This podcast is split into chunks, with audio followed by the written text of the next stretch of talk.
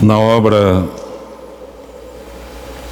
da Divina Comédia, na sessão do Paraíso, Dante Alighieri descreve assim os santos. Sobre milhões de fogos refulgindo, um sol vi que os clarões seus lhes prestava, como aos astros o nosso a luz partindo. Dante Alighieri contempla os santos como uma multidão de astros, todos refulgentes, mas com detalhe: nenhum deles tem luz própria. Todos refulgem, refletem a luz do sol, que é Cristo. E refletem porque são perfeita imagem e semelhança de Deus. Refletem porque são reflexo de Deus. Celebramos hoje a solenidade de todos os santos. É uma festa bonita, mas ao mesmo tempo, às vezes, dá uma tristeza no coração ao ouvir não poucos cristãos usando com tanta naturalidade expressões do tipo: ah, eu de santo não tenho nada. Ah, eu não sou santo. E às vezes dizem isso como se fosse virtude. Dizem sem preocupação. E isso é triste porque, porque sabemos que para o céu só vamos santos. Os que não são vão para o inferno. Não tem meio termo. Ninguém vai ficar por aí com uma alma penada, suspensa entre o céu e o inferno. Portanto, ou santos, ou nada. Mas o problema está em que, às vezes, as pessoas tem este tipo de pensamento: ah, eu não sou santo, eu não consigo ser santo, eu não tenho condições de ser santo, porque a imagem de santo que às vezes temos na cabeça não corresponde à santidade querida por Deus. Certa feita eu li uma biografia de São Luís Gonzaga que desmotiva qualquer vivente de querer ser santo. O autor dizia que quando bebê ele não mamava no peito da mãe para não pecar contra a castidade.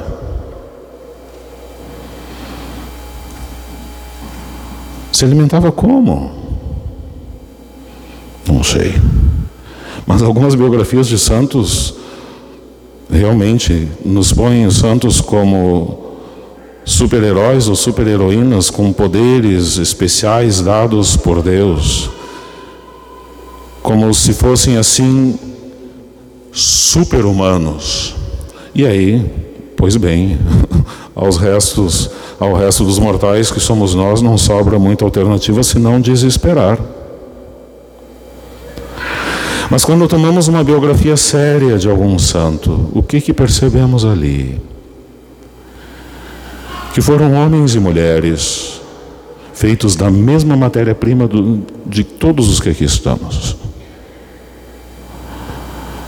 que tiveram suas crises, que passaram por problemas familiares, profissionais, problemas de fé, que se cansavam, que se divertiam, que dormiam, que rezavam, que lutavam pelas virtudes, que precisavam se confessar Homens e mulheres que, assim como nós, passaram pelas mesmas águas batismais, ouviram a mesma e única palavra de Deus e se alimentaram da mesma Eucaristia que nós nos alimentamos. A eles não foi concedido nada por Deus que Deus não nos conceda a todos. Então, onde é que está o problema? Porque para nós parece algo inalcançável e tão difícil ser santos. Creio que uma das respostas esteja na primeira leitura. O louvor, a glória, a sabedoria, a ação de graças, a honra, o poder e a força pertencem ao nosso Deus. Os santos conseguiam elevar para Deus tudo aquilo que, por causa das seduções do maligno e do mundo, nós queremos para nós. A glória pessoal, o poder, o reconhecimento, as honrarias, Os santos tudo isto dedicavam a Deus. Mas o inimigo sempre usa das mais diversas e tênues artimanhas para que nós o queiramos para nós. E aí botamos tudo a perder. É interessante que são sete os termos: louvor, glória, sabedoria, ação de graças, honra, poder e força. O número sete na Sagrada Escritura, o número da plenitude, o número da totalidade, os santos conseguiam elevar tudo para Deus, fazer da vida um dom para Deus. Com os mesmos instrumentos que nós temos. Portanto, nenhum de nós tenha a cara de pau de, no dia do juízo, dizer: Eu não tive condições. Porque Deus não las deu tanto quanto as deu aos santos e santas. Meus amados, quando contemplamos os santos, percebemos que são ricos, pobres, doutos e letrados, alguns mais simpáticos, outros menos, alguns que realizaram grandes obras, outros que se santificaram de forma escondida aos olhos do mundo. Mas todos tinham algo em comum.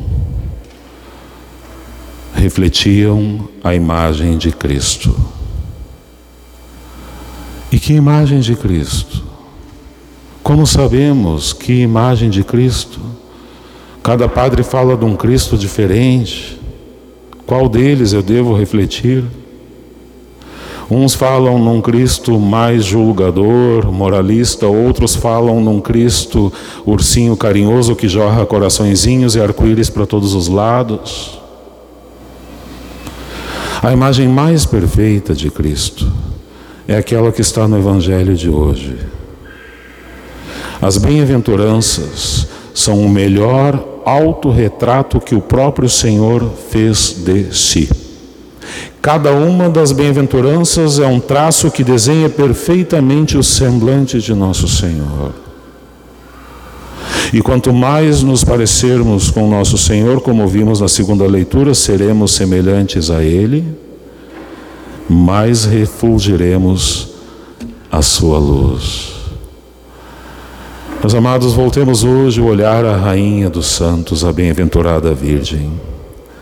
E peçamos que ela nos dê a graça de sempre e cada vez mais irmos nos parecendo com nosso Senhor, outros Cristos, cristãos, santos, para que um dia, enquanto aqui peregrinos, possamos refletir um pouco mas de forma crescente a imagem de Cristo. Mas um dia sejamos como santos astros no céu, que refletem com plenitude a luz do sol de justiça que é nosso Senhor.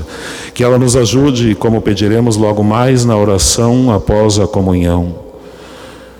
Nos ajude a passar desta mesa de peregrinos à mesa do banquete eterno. Amém.